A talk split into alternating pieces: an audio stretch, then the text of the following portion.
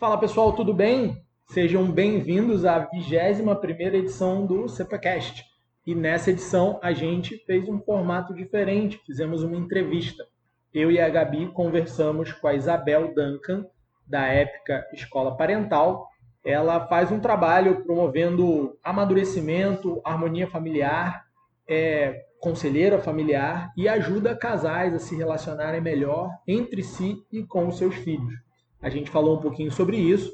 Falamos também bastante sobre temperamentos. A Isabel tem uma visão muito bacana, simbólica. Ela faz associação de cada temperamento com personagens de histórias infantis, personagens de contos de fada. Achei bem interessante. E no final do podcast, para quem ficar com a gente até o fim, tem uma surpresa, algo que a gente vai dar para vocês no final. Então, deem uma olhada, confiram a edição toda e deem uma olhada também na descrição, porque eu vou colocar lá o arroba do Instagram da, da Bel. Tá bom? Um abraço, aproveita!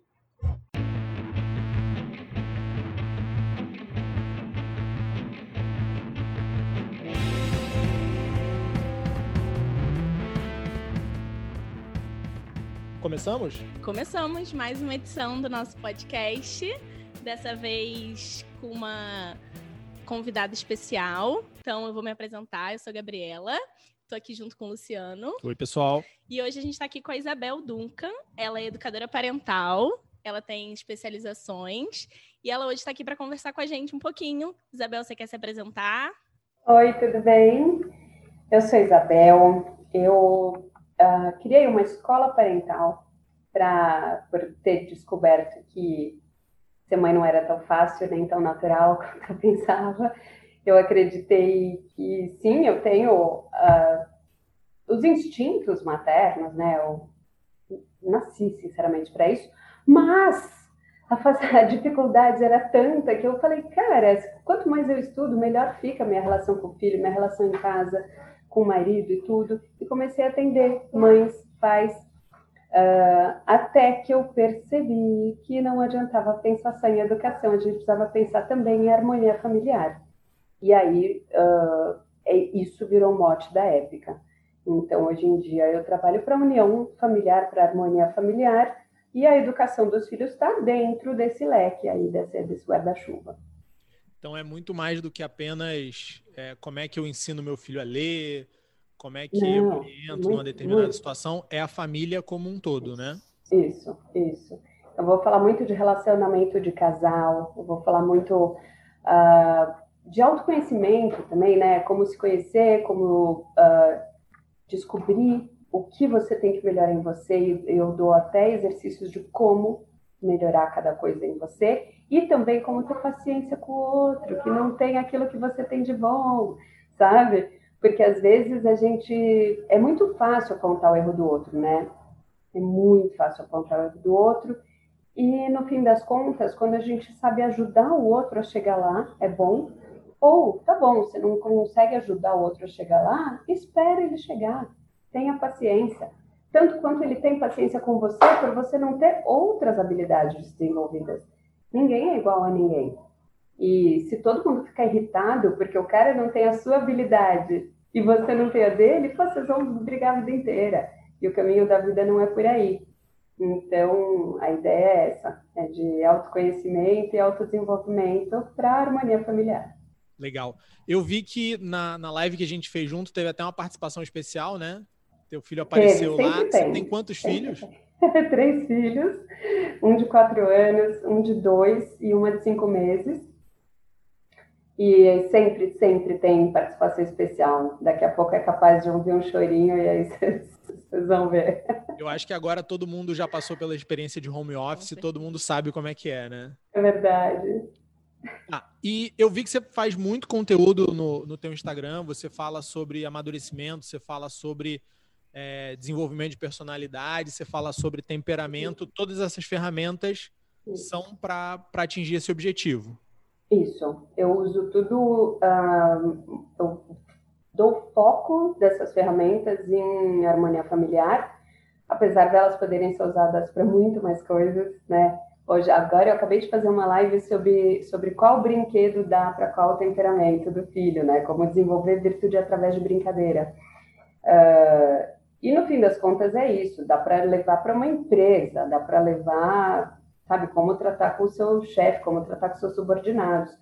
Mas no fim das contas eu estou trabalhando mais para ver harmonia nessas famílias, porque principalmente em ano de pandemia é o que a gente mais está precisando. Você falou aí de, de temperamento, né? Você tem, você tem um curso que fala sobre isso até. Explica para a gente um pouquinho o, o que, que é o temperamento. Temperamento é o chão da pessoa. A gente nasce com temperamento, a gente morre com esse mesmo temperamento. Dá para ver que tem umas pessoas que são mais estouradas que as outras. Dá para ver que tem pessoas que são mais introspectivas que as outras outras são mais adaptáveis e acaba tendo pouca vontade. Então, é, da mesma forma que ela é adaptável, ela também não se move tão, tão bem sozinha. Tem gente que é mais alegre, tão alegre, que acaba sendo um pouco avoada, esquece de fazer as coisas que começou. Então, só que é lógico que cada um é um, né? É a diferença de personalidade para temperamento. Temperamento é o chão da gente, é aquilo que não vai mudar, tá bom? mas a gente pode regar de uma forma diferente. Esta plantinha que vai crescer, que é o nosso temperamento, que é a nossa personalidade, vai ser única. E aí depende se a gente vai edificar isso, se a gente vai podar isso e como que a gente vai deixar isso crescer. Mas o temperamento é aquela sua reação inicial. Sabe aquilo, por exemplo, a gente tem muita vontade de comer chocolate. Então, meu temperamento é o temperamento que gosta de comer muito chocolate, tá bom? Só que aí você começou uma dieta. Você tem que aprender a não comer o chocolate que você quer. Isso é alguém construir a sua personalidade. É conseguir segurar a vontade de comer chocolate. Então você consegue segurar aquilo que nasceu com você. Então você vai para o resto da vida conseguir segurar a vontade de comer chocolate mas a vontade não foi embora, entendeu? Porque você sabe que é bom. Então, é, esse é um lado dos temperamentos. E outro lado é, a gente nasce com algumas virtudes, meio com facilidade para algumas virtudes. E outras com mais dificuldade. Quando você enxerga isso, fica muito mais fácil ver o que trabalhar, o que vai ser mais fácil para você amadurecer. A gente percebe que os adultos não são maduros hoje em dia. Né? Quando a gente, pô, meu avô, minha avó achavam normal ter cinco filhos, abrir empresa, não tinha empregada e estava todo mundo feliz. Hoje em dia eu preciso de cinco empregados, está difícil abrir uma empresa e não consigo nem ter dois filhos. E é assim, né? Então, quanto mais maduro, mais fácil a vida fica e os relacionamentos ficam tão melhores, tão mais fáceis, né? Só que para isso precisa de autoconhecimento. E autoconhecimento que eu estou falando não é autoajuda, não é ler um livro, mas é sim tomar ações. E essas ferramentas vão ajudar em qual ação funciona melhor para você. E qual ação você tem maior facilidade de pôr no seu dia a dia para fazer isso acontecer. Legal. Então vamos, vamos botar um pouquinho na prática, né? É. Esses temperamentos eles têm, eles têm uma história já, isso vem lá da Grécia, né? Uma descrição muito antiga do, do comportamento humano. É, e eles têm nomes que são relacionados com o, os elementos da natureza, né? Isso. Conta pra gente aí como é que como é que é isso. Tá, essa teoria veio de Hipócrates. Um, Hipócrates é, ele não foi o primeiro médico da história, mas ele é considerado o pai da medicina até hoje, porque ele deu uh, contribuições enormes nesse sentido. E uma dessas contribuições foi a teoria dos quatro humores, uh, esses quatro humores que é, foi ainda aumentado, melhorado por galênico, e aí é a teoria que a gente traz hoje aqui, hipocrático-galênica, que chama. E a gente vai relacionar esses quatro temperamentos com quatro uh, elementos da natureza. Então, vai ter o fogo, o ar, a água e a terra. Por isso, portanto, a gente deve desenvolver um olhar simbólico né? Que é algo que a gente perdeu nos últimos 400 anos de história. Então, se eu estou falando para alguém que já estudou simbólica, que já estudou uh, pelo menos um pouquinho de marketing, como fazer um logotipo, é uma pessoa que já está pouco mais à frente nesse olhar simbólico. Porque você consegue olhar para um logo e saber o que, que ele quer passar. O que, que a cor amarela passa, o que, que a vermelha passa, fome com pressa vai dar um fast food, por exemplo. E aí a gente vai desenvolvendo esse olhar simbólico. Quando a gente olha para o fogo, ele passa sensações, ele é capaz de algumas coisas, ele não é capaz de outras coisas. Então, olhar para o fogo e eu vou perceber que existem pessoas que agem como fogo. Tem pessoas que aquecem, são capazes de transformar os outros. Como o fogo é capaz de transformar uma carne crua numa carne cozida, uh, é capaz de queimar, explode, seca, né?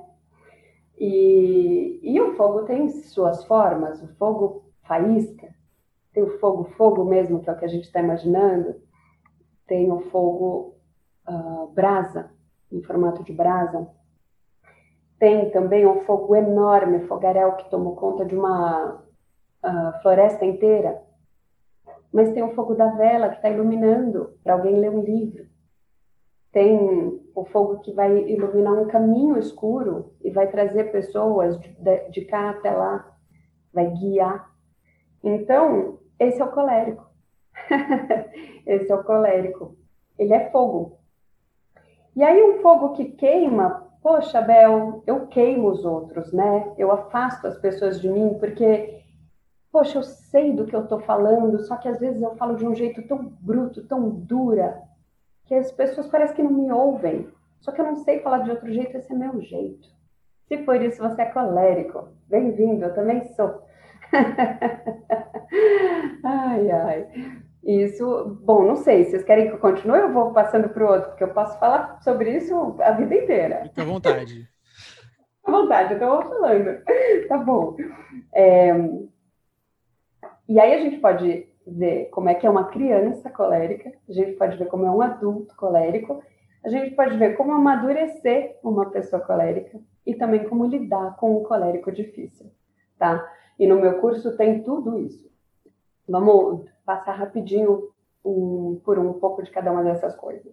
A criança colérica acha que pode mandar em todo mundo, até no pai, até no professor, ele não tem ainda essa noção de hierarquia. E ele se sente líder. Sabe o Rei Leão? Ele é igual ao Rei Leão. Então ele quer ser o rei, ele olha para aquele reinado inteiro e fala: Isso tudo vai ser meu um dia. Mas ele não está pronto para isso ainda. Então ele não saberia, ele não tem a vontade educada para reinar. Ele ainda enxerga o reino dele como algo a ser dominado, como se ele fosse ser uma autoridade autoritária e não uma autoridade real, como um rei deve ser. Aí ele vai cantar Hakuna Matata durante a, a adolescência dele e quando ele percebe, ele virou adulto e ele vai ter que assumir o seu reinado. E aí ele vai virar um rei de verdade. Essa é a história de todo colérico, né? Eu gosto muito dessa história, aliás, que é um paralelo infinito e maravilhoso em relação ao colérico. Uh, tá. Acho que eu vou continuar nessa sequência, eu vou passar por todas as historinhas dos quatro, depois a gente volta, se vocês lá, quiserem, pode ser? Tá bom. Melancólico agora? Melancólico. Vamos na, na ordem da bolinha. Conversando com você e tem uma melancólica em dúvida. Terrível. Melancólica em dúvida? Terrível. é mesmo. Mas eu me reconheço bastante aí dentro. Vamos ver, vamos ver. Tá bom. Melancólica é terra. Né? Como é que funciona a terra? Quando a gente põe a mão nela, ela fica marcada, né? Pressiona a mão na terra, ela fica marcada. Ela tem uma resistência, é difícil mexer na terra. Para você fazer uma terra ser fértil, você tem que arar ela. Isso machuca muito a terra, né? Uh, e lá dentro você vai procurar, procura, procura lá dentro da Terra, ela é capaz de tirar diamantes de lá de dentro, fósseis. São coisas que ficaram guardadas por muito tempo e pode sair uma coisa maravilhosa ou pode sair osso. Porque o fóssil é a marca que o osso deixou na pedra, sabe? Ou seja, esse melancólico vai ser marcado para o bem e para o mal. Ele pode trazer uma coisa boa e por dentro ali dele e cristalizar de forma tal que, por exemplo, eles são os que mais desenvolvem virtudes fácil, facilmente. Eles têm uma facilidade para perseguir coisas. E eles têm essa vontade, essa garra que vai e aprofunda e quando traz para fora traz uma joia, traz um diamante.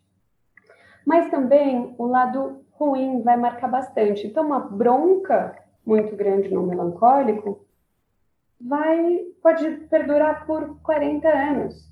É um cara de 40, 50 anos que olha e fala uma vez minha mãe me deu uma bronca quando eu tinha quatro anos e foi uma bronca tão pesada que, olha, eu nunca vou dar bronca no meu filho, porque eu sei o quanto uma bronca dói.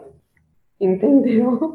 Então, melancólicos, às vezes a gente tem que dar bronca no filho, mas quando o nosso filho é melancólico, dê uma bronca bem suave, porque pode marcar ele de uma forma diferente que marca o, o colérico. O colérico, o foguinho, o nosso foguinho querido, a gente pode dar uma bronca um pouco mais firme. Às vezes ele precisa de firmeza, porque senão ele vai querer mandar em você, lembra? E aliás, ele é capaz, tá? Muita mãe de colérico obedece o filho colérico. E o melancólico não, a gente vai agir com mais mansidão com ele, que é para ele aprender o que deve ser aprendido em vez de deixar marcar o tom de voz que a gente usou ou a força que a gente usou. A gente quer que eles aprendam. E eles são marcados por tudo, por tom de voz, por velocidade e por conteúdo tudo marca da mesma forma. A criança melancólica, ela meio que chama a bronca, né? Porque ela tá sempre ali mais quietinha, tal. Você dá a bronca, ela meio que baixa a cabeça, não, não, não revida muito. Então, não, não, não, entre aspas, não dá problema imediato de curto prazo você dá bronca no melancólico. O problema vai ser lá na frente, né? É. E aí os pais acham que tudo bem, então sair dando um monte de bronca, porque ele não tem uma reação de uh, afastar essa bronca ou de revidar. Ele não vai revidar um amigo que tirou um brinquedo da mão dele, mas ficou marcado aquele é o menino que sempre tira brinquedo da minha mão, né? Então a gente vai ensinar os nossos melancólicos a agir. Às vezes falta ação no melancólico. E só que é um cara que sabe muito bem o que faz. Melancólico, quando quer, faz. Às vezes é difícil para ele decidir o que, que ele vai fazer, mas quando ele quer, ele faz e entra em primeiro lugar na USP. Sabe? O melancólico é assim. Eu ia dar exemplos de histórias, né? De histórias infantis. E a melhor melancólica que existe nessas historinhas é a Bela, da Bela e a Fera. A Bela, gente, ela é sacrificada. Ela se sacrifica pelo pai. Ela vê o pai preso, que o início da história as pessoas não lembram, mas é esse. A Bela vê o pai preso e fala: pegue a mim, mas deixa o meu pai livre. O melancólico é super sacrificado. Uma mãe melancólica pode se sacrificar pelos filhos assim, ó, por anos e anos e anos. Ela fala: Eu não me importo mais, o que importa agora são meus filhos. Eles são capazes de esquecer de si mesmos e serem muito sacrificados. E aí, ah, bom, essa mesma história com um colérico, ela, o colérico teria falado, pessoal da cidade, vamos se juntar e todo mundo matar fera para libertar meu pai? O, o melancólico, não, ele fala, deixa, eu me sacrifico pelo meu pai. E aí a Bela vai, se sacrifica. Ela vê uma fera que parece que só quer fazer mal para todo mundo, um cara feio pra caramba, que não sabe lidar com ninguém, e ela enxerga a beleza ali dentro. Ela enxerga potencial de amor. Ela tem um olhar transcendental para esse cara num nível que ela transforma ele no príncipe que ele era antes. A, a Os melancólicos têm esse poder. A atenção do melancólico faz muito isso, né? Eles veem coisas que pessoas mais expansivas não enxergam, isso, né? Isso. O melancólico enxerga a dor do outro o melancólico divide a dor do outro, fala, dá um pouquinho da sua dor para mim que eu aguento o tranco, para você ficar um pouco liberada dessa sua dor. Eles e aí, topam Gabi? fazer isso. Difícil. Mas faz, faz, faz sentido, faz muito sentido. A gente também tem aqui no backstage é, mais uma pessoa em dúvida, né? Entre ser fleumática ou sanguínea. Ah, então, vamos agora, tirar essa dúvida já. A gente está chegando aí, rodando a nossa mandala, chegando perto dos fleumáticos agora. Boa. o fleumático é água. O fleumático é água que tem seus, suas formas, né? A água pode ser gelo, a água pode ser vapor, mas nada disso deixa de ser água. A água e não tem movimento. Sempre que eu falo isso, falam, é, lógico que tem, Bel. Olha para o mar, olha para o rio. A água está sendo movimentada, ela não está se movimentando. É diferente. Então, uma água uh, que é movimentada por uma terra inclinada é rio. Não para, porque está sempre inclinado, lindamente descendo. Água em movimento é limpa. Água parada não é. A gente vai ter que desenvolver esse olhar simbólico para falar bastante da água. O mar está sendo influenciado pela lua, está sendo influenciada pela, pelo vento, e aí tem ondas, tem marés, mas o normal daquela água seria ficar parada. Tem a profundidade quando o terreno é profundo, mas se o terreno é raso, vira uma enorme poça d'água. E uma poça d'água que vai depois ter limo, que vai depois. Então, quando a gente transporta isso para. Ah, e a água, quando você põe a mão, ela se adapta, né? De um jeito que assim que você tira, ela volta igualzinho do jeito que estava. Você põe água num potinho redondo, ela fica redonda. Põe água num pote quadrado, fica quadrada. Põe aqui, ó, eu tenho um aquário em casa, eu ponho água no aquário, ela tá ali.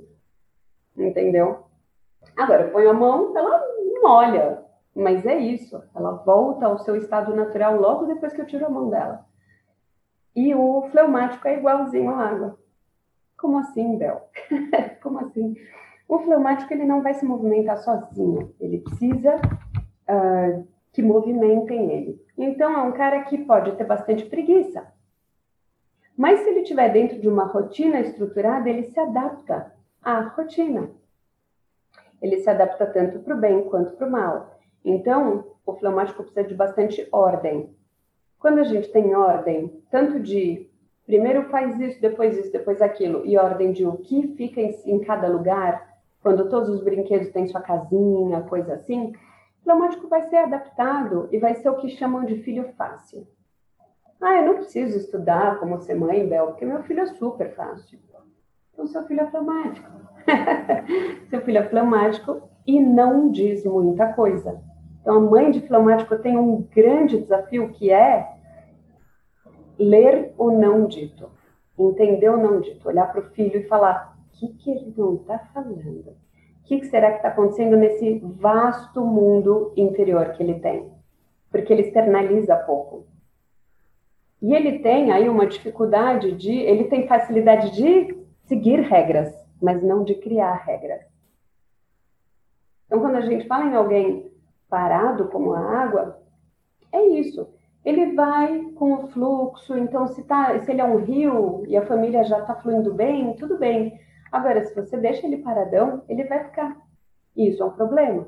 Portanto, muita regra para esse fleumático. Problema de dar muita regra para o fleumático sem envolver ele é que o fleumático é capaz de ser esvaziado, no sentido de ele só obedece regra, obedece regra, obedece regra, acabou que ele não criou uma personalidade. Ele é simplesmente uma pilha de regras que ele segue. Como você vai ajudar um fleumático uh, criança a desenvolver essa personalidade dele? Criar vontade nele. Como? Permitindo que ele improvise. Sabe quando você pega uma folha em branco, faz um risco qualquer e fala, filho, termina esse desenho? Não fala faça disso um cachorro, porque isso ele é capaz, ele se adapta. Em vez disso, fala faça o que você quiser, ele vai pensar. Talvez ele demore para começar, mas ele precisa desse tempo de internalização para depois trazer para fora. E aí ele é capaz de nem trazer para fora. Então você vai incentivar um movimento nele. Vamos, filho, faça, faça esse desenho. Ou vamos criar uma regra de um jogo novo? Isso super funciona para o fleumático. Porque ele pode ter dificuldade inicial, mas quando ele vê que funciona, que o jogo dele é legal e todo mundo quer jogar, ele vai querer criar mais regras. E isso é um fleumático em movimento já. Um fleumático que sabe criar regras, em vez de só seguir as regras dos outros, né? E, em geral, quem cria regras é uma pessoa justa. A não ser um colérico. O colérico, quando cria regras naturalmente, ele cria porque é o mais fácil para ele e ele vai ganhar o jogo. Então a gente tá tem certo, que ensinar, tem que é ensinar assim o colérico a, a, criar regras justas. Um dos maiores né? mistérios para quem trabalha em escola tende a ser a criança fleumática que não tem muita estrutura em casa. Por quê? Isso. Porque é uma criança tranquila, ela presta atenção na aula, o professor pede para ficar quieto, ele fica. Não é que ele entendeu que ele tem que ficar quieto, ele só desviou a atenção, ele falou isso aqui que eu não estou fazendo tá legal, vou mudar minha atenção para outra coisa.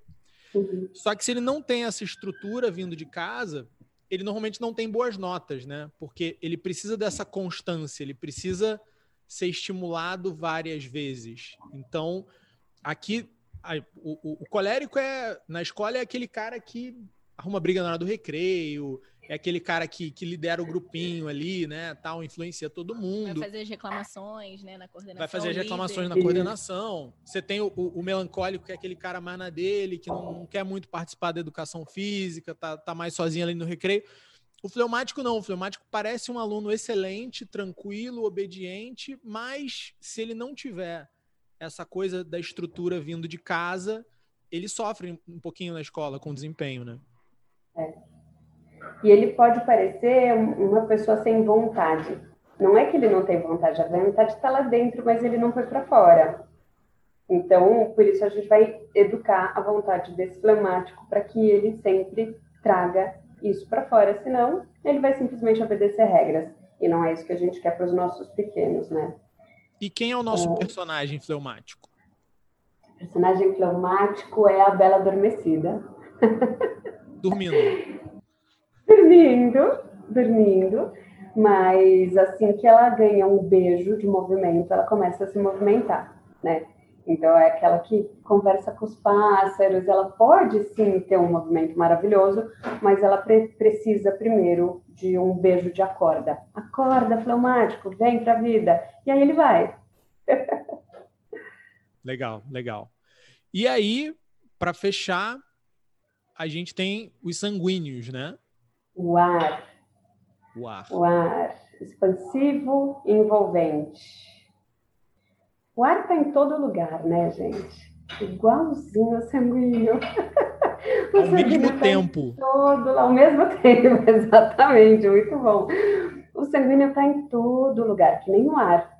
Então, ele está ali em movimento, ele olha para o professor, ele está prestando atenção, mas de repente passou uma borboleta, saiu pela janela, ele está olhando para a janela, viu que lá fora está alguém fazendo gol na aula de educação física, ele vai ver quem é que está fazendo gol, ele começa a torcer e de repente ele está dentro da sala de aula torcendo para quem vai fazer o gol.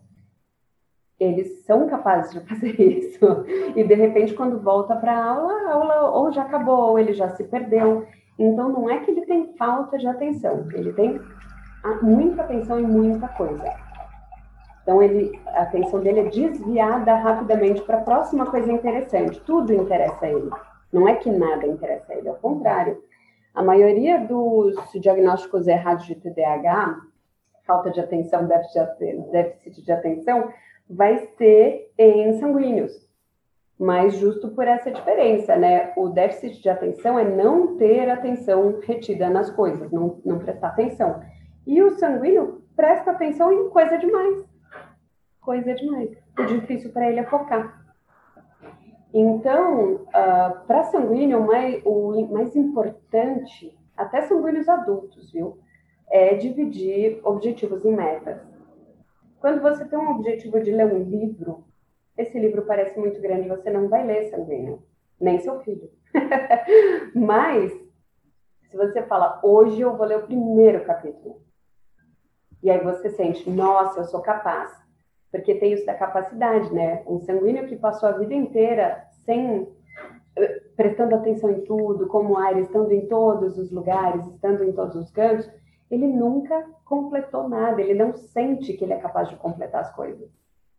Então, ele, ah, não completo nada mesmo, não vou fazer isso aqui.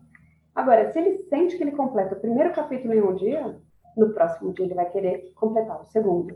No terceiro dia, completar o terceiro. Até que ele termine um livro inteiro pela primeira vez na vida. E ele fala, cara, eu sou capaz, isso é muito legal. O e vale até uma é comemoração, né? Quando completa o primeiro capítulo. Vale, ou se vale, mas é comemoração um todo dia. Isso, vou, vou, aplauso por página. Porque senão ele não vai fazer uma lição de casa inteira, né? O sanguíneo, às vezes, precisa de três horas para fazer uma lição de casa que o colérico faria em dez minutos. Porque a atenção dele foi desviada. Porque ele viu que pô, o lápis está mordido. Ele vai entrar no mundo do lápis mordido. É, ele pode entrar. E aí, se você ensina ele a focar naquilo que ele está fazendo, ele, como colérico, ele vai conseguir fazer mais rápido a seleção de casa. Mas como que eu vou ensinar meu filho a focar, Bel? Minutagem. Faz assim, o despertador vai tocar daqui a 10 minutos. Daqui a 10 minutos você pode fazer o que você quiser. Só que estes 10 minutos você vai fazer isso. Aí ele, quando ele quer desfocar, ele percebe, calma, ainda não tocou e vai tocar já já. Falta só dois minutos, eu vou focar mais dois minutos. E aí ele consegue até o final. Então, ou por objetivo de número de páginas, ou de número de questões que ele vai responder, ou de minutos que ele vai ficar fazendo a mesma atividade, porque senão ele vai se tornar. É, eu vejo em donas de casa, por exemplo, que começam a lavar louça, para de lavar louça, quando veja foi ligar o chuveiro do filho, deixou o chuveiro ligado, esqueceu de pôr o filho no banho e já foi atender o telefone e aí tá falando no telefone, a torneira tá rolando e o banho também, o filho tá fora do banho. E isso é uma mulher sanguínea que não teve ainda essa educação dos temperamentos. Então a gente vai tentar fugir disso. Como? Educando esse, esse foco. Quem é o sanguíneo que nunca abriu a geladeira e esqueceu o que foi pegar, né? Muito boa. Adorei essa. Muito bom. Abre a geladeira e eu vim pegar aqui mesmo? Que que eu Pega qualquer coisa, menos o que ele queria. Aí quando ele percebe, ai não, eu queria pegar um copo no armário, eu não queria abrir a geladeira. É ai, e quem é o nosso personagem sanguíneo? O sanguíneo é a cigarra, da cigarra e a formiga. Tem que tomar cuidado, aliás, quando conta essa história para as crianças, porque muita mãe acaba pecando quando fala, ai, essa cigarra não queria trabalhar, as formiguinhas trabalhando, trabalhando, trabalhando, formigas coléricas não param de trabalhar, e essa cigarra só fica tocando música. Na história, essas formigas estão trabalhando muito bem porque elas têm a cigarra fazendo música para elas, né? Nada mais justo do que essas formigas alimentarem essa cigarra no final, porque essa cigarra traz alegria para a vida das formigas. A alegria do divertidamente também é o sanguíneo. Ela traz alegria, ela é a alegria da casa, ela sabe transformar alegria, é, tristeza em alegria. Ela transforma momentos. Ela é muito envolvente e expansiva. Então, ela tem aquela parte de ser envolvente da água, mas com a expansividade do fogo ela é uma pessoa cheia de amigos. Ela é maravilhosa, é muito artística. Ai, gente, a criança, a criança sanguínea é maravilhosa. Por quê? Ela pode ser super birrenta, porque ninguém me entende. Ninguém me entende. Se você ouve muito essa frase em casa, ninguém me entende. É que sua filha pode ser sanguínea.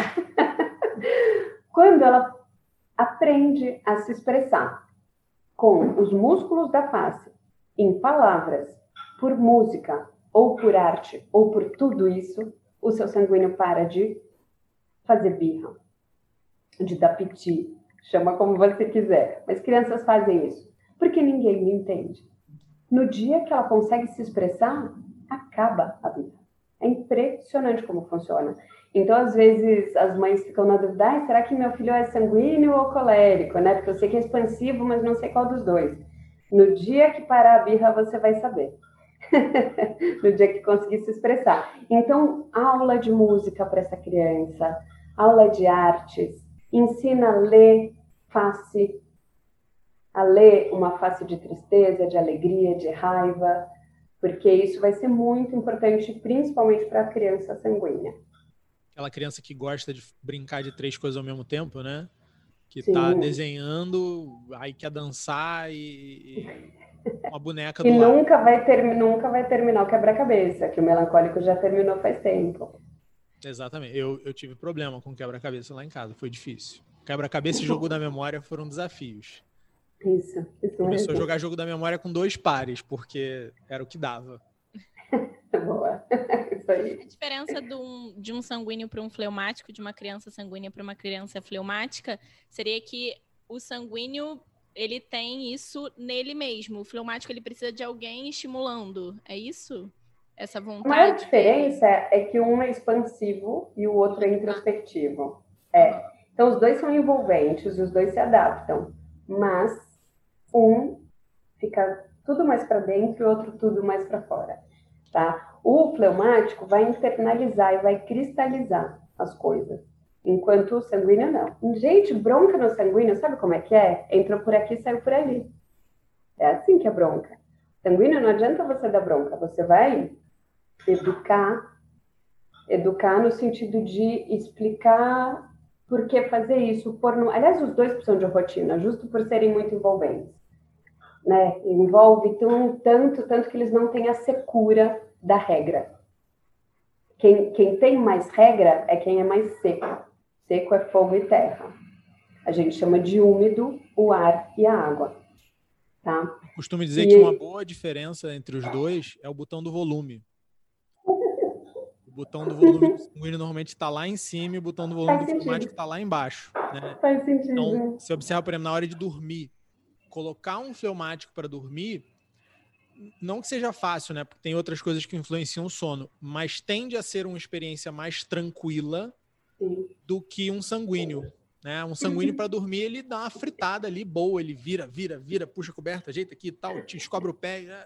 aí até que uma hora para. É. Ou nem para, porque é, durante o sono também é, pode para, rodar. Rodando, e além de volume, tem também a velocidade, né? A velocidade deles é muito diferente. O fleumático é bastante lento, dos quatro ele é o mais lento, e o sanguíneo é super rápido. Então, a velocidade deles vai ser bem diferente. Quando você olha para uma pessoa, você pode também adivinhar uh, o temperamento dela, dependendo do quanto você já tem desse olhar simbólico. Né? Então, você vê que um andar mais arrastado vai ser do fleumático. Um andar saltitante, leve, que parece que está numa nuvem, é do ar, é do sanguíneo um olhar penetrante do colérico, um olhar mais cabisbaixo, ombros apontando para a terra, nariz apontando para a terra, é o melancólico. Agora, Bel, é... quando a gente conversa isso com algumas pessoas, existe uma preocupação disso ser um rótulo, disso ser um isso, estigma, né? Uhum. Mas o que, que você acha? É ou não é?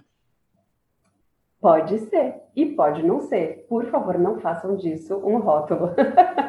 Por Quero favor. fazer um teste para saber o que, que eu sou e falar, ó, se eu gritar então, com você não tem problema que eu sou colérico. Isso, é. tem os dois lados da moeda, né? Tem o como você vai olhar para você mesmo e tem o como você vai olhar para os outros. Para você mesmo, você vai olhar não com um olhar de piedade Ai, tadinha de mim, eu explodo porque eu sou colérica. Então me aguentem do jeito que eu sou, porque eu sou colérica mesmo. Eu explodo e queimo todo mundo porque eu sou fogo. Ai, eu sou fogo na roupa. Não! a ideia é o contrário. É, poxa, eu sou fogo, eu queimo os outros. Eu queria tanto mudar isso. Como que eu posso ganhar um pouco de umidade? em geral, vai para adquirir humildade. Uh, agora, quando você vai olhar para os outros, em vez de olhar com esse dedo em riste, falando você deveria ganhar humildade, viu, colérico? Não, você respeita o tempo dele de entender que ele precisa fazer isso e por enquanto entenda que ele é assim, afinal ele é um colérico. Você sabe que ele precisa mudar e você vai educar ele a mudar isso no tempo dele. Então, é um olhar muito mais de justiça. Gente, justiça, o que é justiça? Vamos lá, eu adoro falar disso. Justiça é dar diferentemente aos diferentes. É dar às pessoas o que elas precisam, não é dar igual para todo mundo.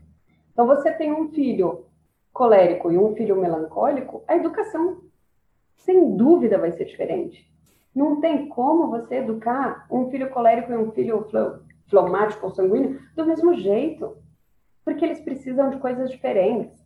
Um vai precisar de um pulso mais firme, o outro vai precisar de muito mais carinho, o outro vai precisar de uma voz mais suave, o outro vai precisar de mais regras, o outro vai precisar criar regras. Então, quando você estuda isso, quando você entende o porquê disso tudo, fica mais fácil se relacionar, fica mais fácil educar e fica mais fácil ter olhar de justiça com o outro. Para parar de apontar dedo. Aliás, com marido e mulher também funciona muito bem, viu? Em vez de apontar o dedo para o maridão, aí ele nunca faz nada em casa. Você vai ter um olhar de justiça. Por que, que ele é assim? Onde ele pode se desenvolver e como que pode se desenvolver isso rápido para trazer mais harmonia para casa. É, e funciona muito também com funcionários, com colegas, com chefe, com subordinado. Gente, isso funciona para sinceramente. Relacionamentos em geral, funciona muito bem.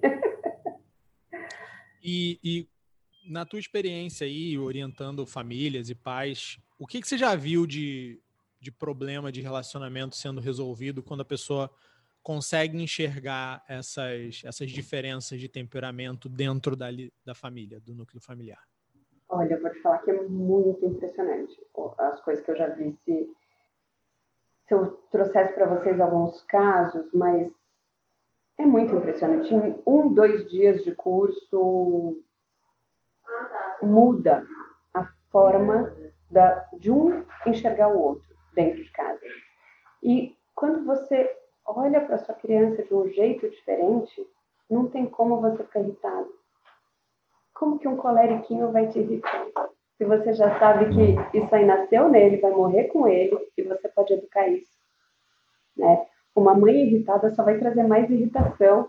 Sabe pôr lenha na fogueira? Não vou pôr lenha na fogueira. Quando você percebe que uma criança colérica, quando ouve uma voz calma, pode se acalmar, quando você ensina ele a respirar, ele vai respirar. E aí, e é interessantíssimo, sabe? Eu tenho filho colérico. É interessantíssimo quando você percebe isso, ele quer fazer o melhor jeito possível. Ele quer excelência, ele busca excelência nos atos dele. Então, gente, eu tenho. Eu, de pena que não preparei isso, eu tenho muitas histórias para trazer de casais que queriam se separar e não se separaram. Eu tenho histórias de mães que ganharam um olhar de justiça assim no mesmo dia com o filho. Às vezes basta ouvir um podcast desse e de repente já mudou é uma mudança muito instantânea, porque é uma mudança de olhar, é uma mudança que mexe com o seu coração e que nunca mais vai voltar, entendeu? O Bel, e...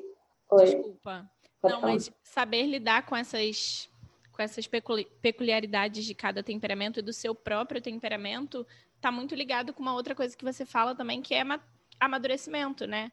Que é eu saber atenuar algum, algum alguma coisa do meu temperamento faz parte de amadurecimento, né? Isso, isso. Boa. Bom ponto, porque uh, quando você olha todos os temperamentos, vão, vai, vão ter uma qualidade, né? Lados bons, pontos positivérrimos e pontos a melhorar. Todos têm. Nenhum é melhor que o outro. E aí você fala, tá bom, então eu já entendi que eu sou bom nisso e preciso melhorar naquilo. O que, que você vai fazer? Se você só tentar melhorar o seu ponto negativo, você vai se tornar ele. Pode reparar que uma pessoa, quando está perseguindo muito melhorar algo ruim, ela começa só a pensar nisso, só viver isso, e aí ela se torna o erro em vez de acertar. Então, existe uma formulinha mágica de como lidar com o seu próprio temperamento. Você vai trabalhar 80% em ressaltar o que você tem de bom. Eu já sei que eu tenho isso de bom, eu vou melhorar muito isso em mim, eu vou lá. A sanguínea vai virar uma super comunicadora, porque ela se comunica muito bem, ela sabe comunicar sentimentos. Poucas pessoas sabem comunicar sentimento. Aproveita que você tem isso e faça bastante isso. O colérico sabe comunicar objetivos. Aumenta isso em você. Porque, gente, você vai saber delegar, você vai ser um bom líder, você vai ser um líder que todos querem trabalhar no seu grupo, no seu time, né? Querem ser liderados por você. E quando você percebe isso, você usou só 20% da sua energia para melhorar aquilo que você precisa melhorar. E é como uma teia de aranha, quando você puxa para um lado, ela vai toda junta. E as nossas virtudes são assim. Então, puxe o que você tem de melhor. E aí, tudo vai melhorar um pouquinho. E vai ficar mais fácil de puxando para cima tudo. Uh, no fim das contas, é, muita gente ouve falar de coaches, ou acho que em geral coaches falam isso, que você é a média das pessoas que você convive, né?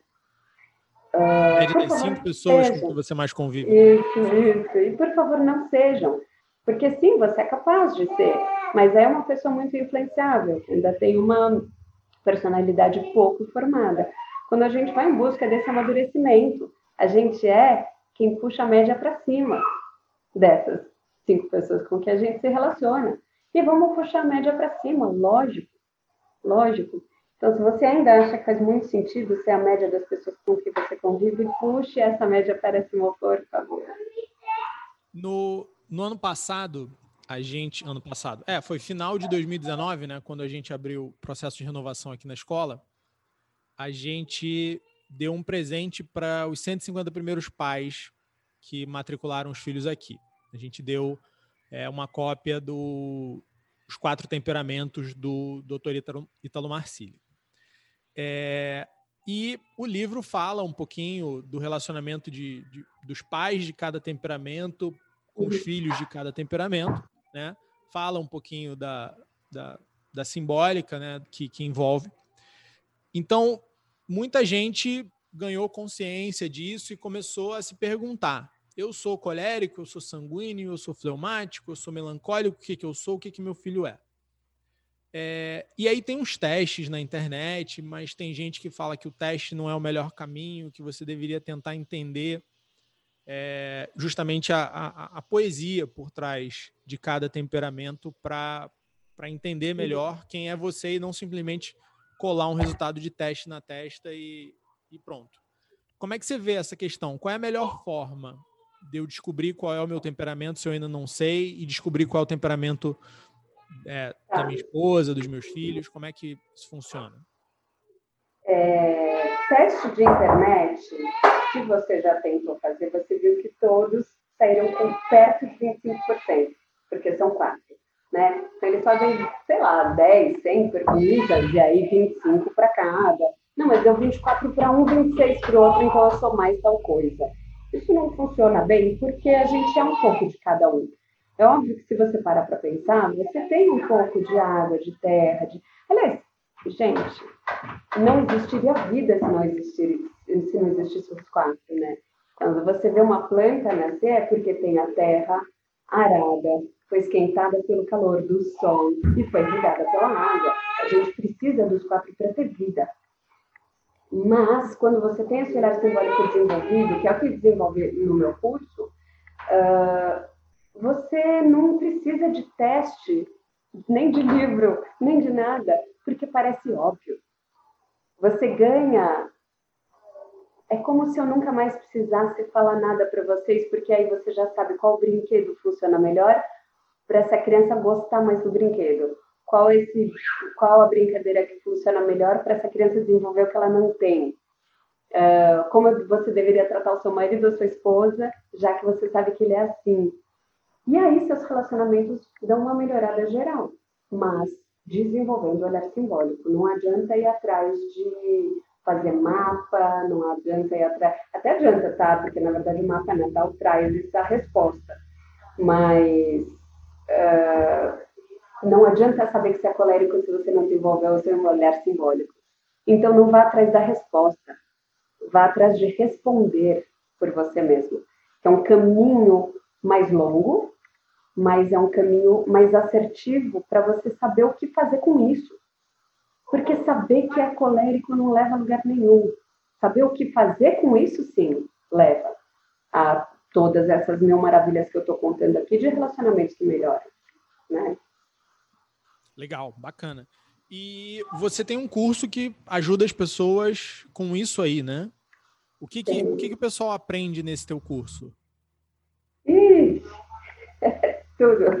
É o curso mais aprofundado que existe, que está no mundo, no Brasil, eu tenho certeza, de temperamentos. Um, falo isso com propriedade, falo isso porque fiz todos os outros já. E eu vou começar, são sete dias, tá? E é um tema por dia. Então, eu vou explicar os eixos, a diferença de personalidade e temperamento. Depois a gente vai para os dois quentes, não, os dois secos, depois os dois úmidos. Depois, como ajudar cada um deles, como amadurecer cada um deles, como é a relação de todos com todos que é o dia mais intenso. Porque aí você pode perguntar assim: como funciona uma mãe colérica com o pai melancólico e o filho sanguíneo? E aí eu falo: é assim, assim, assado. Você fala: gente, você me conhece, não é possível, parece que você tem uma bola de cristal. É exatamente assim esse dia, é o dia mais punk. Depois vem um dia de comparações diretas, que é um dia que as pessoas gostam muito, porque assim, a gente pega por exemplo, saúde financeira. Como funciona a saúde financeira do colérico, do melancólico, do sanguíneo e do fleumático? E aí fica muito claro. Uh, e aí a gente faz vários estudos desses. E depois, o último de todos é como amadurecer cada um. Ah, e como ajudar cada um deles também. Então, no final do, do curso, se você conseguiu consumir todo o conteúdo, que é super curto, porque não sei se vocês uh, enxergam dessa forma, meus alunos falam muito isso de mim, que eu sou didática e direto ao ponto. Eu não fico fazendo mil voltas, né? Então, no fim das contas, são de 5 a 10 minutos de conteúdo por dia, de um conteúdo fixo, vamos dizer, obrigatório. Só que tem um conteúdo muito maior, que são as perguntas e respostas que eu vou responder ao longo do dia, em relação ao conteúdo daquele dia. Então, eu abro para perguntas, o pessoal pergunta e depois eu vou responder uh, por áudio, assim. Então, por isso que esse curso também é tão bem falado, porque acaba que basta você ter um fone de ouvido. Se for sem fio, melhor ainda. Você deixa o celular lá e vai fazer todas essas coisas e está ouvindo, está aprendendo o tempo todo. Um, e no fim é, é isso. É um curso em áudio. um curso em áudio que tem um conteúdo curto, e direto ao ponto, mas que se você quiser ouvir inteirinho todas as perguntas e todas as respostas, você sai de lá podendo dar aula do assunto. E no geral, no final, o resultado é melhorar relacionamento, né? Independente se ele é com filho, com colega, com marido, é melhorar relacionamento, é se entender para melhorar relacionamento, né? Entender o outro. Isso. Então você vai trabalhar o seu autoconhecimento, você vai conhecer melhor um outro e ter olhar de justiça com o outro, e, portanto, o relacionamento vai melhorar. É um percurso, né, a ser entendido. Primeiro você olha para você, depois você olha para o outro e se relaciona melhor com o outro. E aí o pessoal ouviu a gente falando do curso agora, já naturalmente começou a pensar, pronto, vão me vender alguma coisa né? Porque hoje em dia, com marketing digital, entregou conteúdo, já, já vende alguma coisa. Só que a gente não vai vender esse curso, né, Bel? A gente vai dar esse curso para o pessoal aqui da escola, do pessoal do Camões Pinóquio. E tem um limite, né? Você, você entrega esse curso por WhatsApp, né? Então tem um limite de pessoas na turma. Isso. Numa e... turma de WhatsApp cabe 200 250 e... 50, mais ou menos. 256, é, mais ou menos. 256, uma coisa assim. Então, aí já fica bem interessante, né? A gente vai dar esse curso para o pessoal aqui da escola. E a gente vai ter uma live que vai explicar para as pessoas o que, que elas precisam fazer para conseguir uma vaga, né? Que obviamente não vai ter vaga para todo mundo. Então, na live, a gente vai conversar um pouquinho mais sobre temperamentos. A gente vai ter um espaço para responder as perguntas do pessoal que ali com a gente. E no final da live, a gente vai contar para o pessoal como é que faz para participar do curso que a, que a Isabel vai dar para a gente, ensinar para a gente, como ela falou, melhor curso com certeza do Brasil falando de temperamentos, né? Porque eu acho que essa questão da interação e de responder as perguntas é, não nunca vi igual nesse, nesse sentido, né? De estar tá ali e normalmente tem uma plataforma ou nem tem, é, você coloca lá. É um vídeo já gravado, a pessoa assiste o vídeo e se ficou com dúvida, tenta na caixinha do Instagram. Exatamente, né? É, aquele direct que nunca é respondido e tal, Sim. e você vai estar tá lá respondendo as dúvidas das pessoas. Todas. Né? Uhum. Então, gente, já vou deixar aqui o convite para a live da gente, que vai ser na quinta-feira, começa às duas e cinco da tarde. E aí a gente vai conversar um pouquinho mais sobre temperamentos, a gente vai responder perguntas de quem estiver lá na live ao vivo. Vai ficar salva, né? Mas eu acho que você tem que estar na live, porque eu acho que você quer saber como é que faz para participar do curso e tem um limite de vagas. O grupo de, de WhatsApp não deixa a gente colocar todo mundo é, da escola lá dentro, né? Isso.